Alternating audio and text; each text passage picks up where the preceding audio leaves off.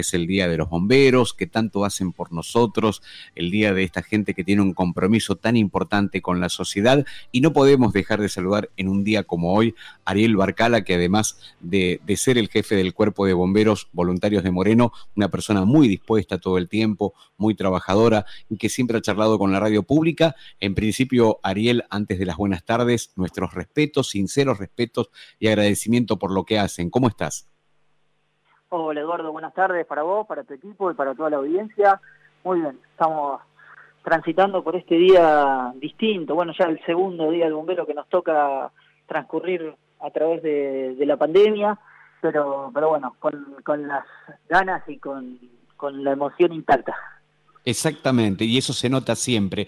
Eh, Ariel, hoy hubo una pequeña actividad, ¿no? Dentro de lo, de lo protocolar y como se puede, ¿estuvieron en el monumento? Sí, sí, correcto. Eh, al igual que el año pasado, hicimos una, representación eh, muy resumida en cuanto a cantidad de personal en el, en el monumento para hacer entrega de un presente floral y para rendir homenaje a todos aquellos compañeros caídos y que, que trabajaban a lo largo de sus años para, para llegar a, a lo que es el sistema bombería voluntario tanto de Moreno como de la República Argentina eh, a lo largo de todos estos años. Tengo entendido que, además de ustedes y de la presidencia del cuerpo, también hubo autoridades municipales. ¿Estuvo Mariel Fernández? Sí, nos acompañó la señora intendenta, nos acompañó eh, gente del Consejo Deliberante y, demás colegas del gabinete municipal. Eh, te quería preguntar, recién hablabas vos, segundo año que nos toca este día que es tan importante en, en, pandemia. ¿Cómo viene el tema de la pandemia y la actividad de bomberos? ¿Cesó? ¿Es más en pandemia la actividad? ¿Salen más eh, eh, bomberos a la calle? ¿Cómo viene el tema de, de, siniestros? ¿Hay una diferencia de estos dos últimos años años anteriores, Ariel?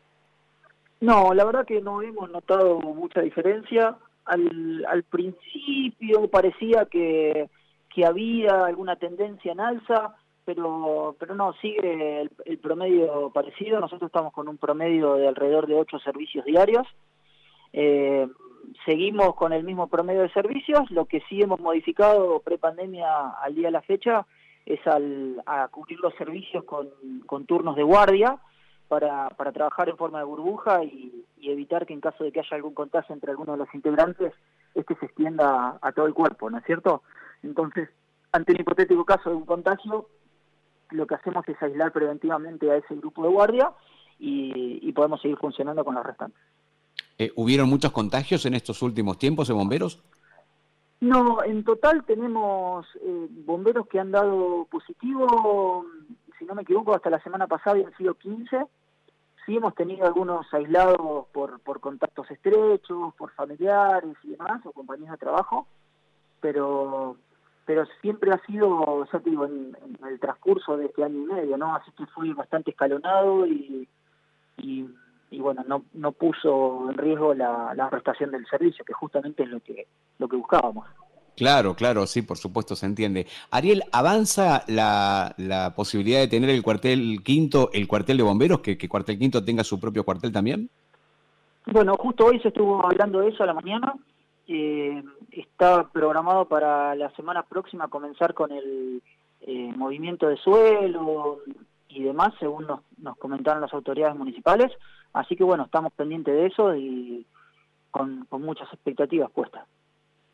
Ariel, un abrazo enorme a cada uno de ustedes, el agradecimiento de siempre por todo lo que hacen.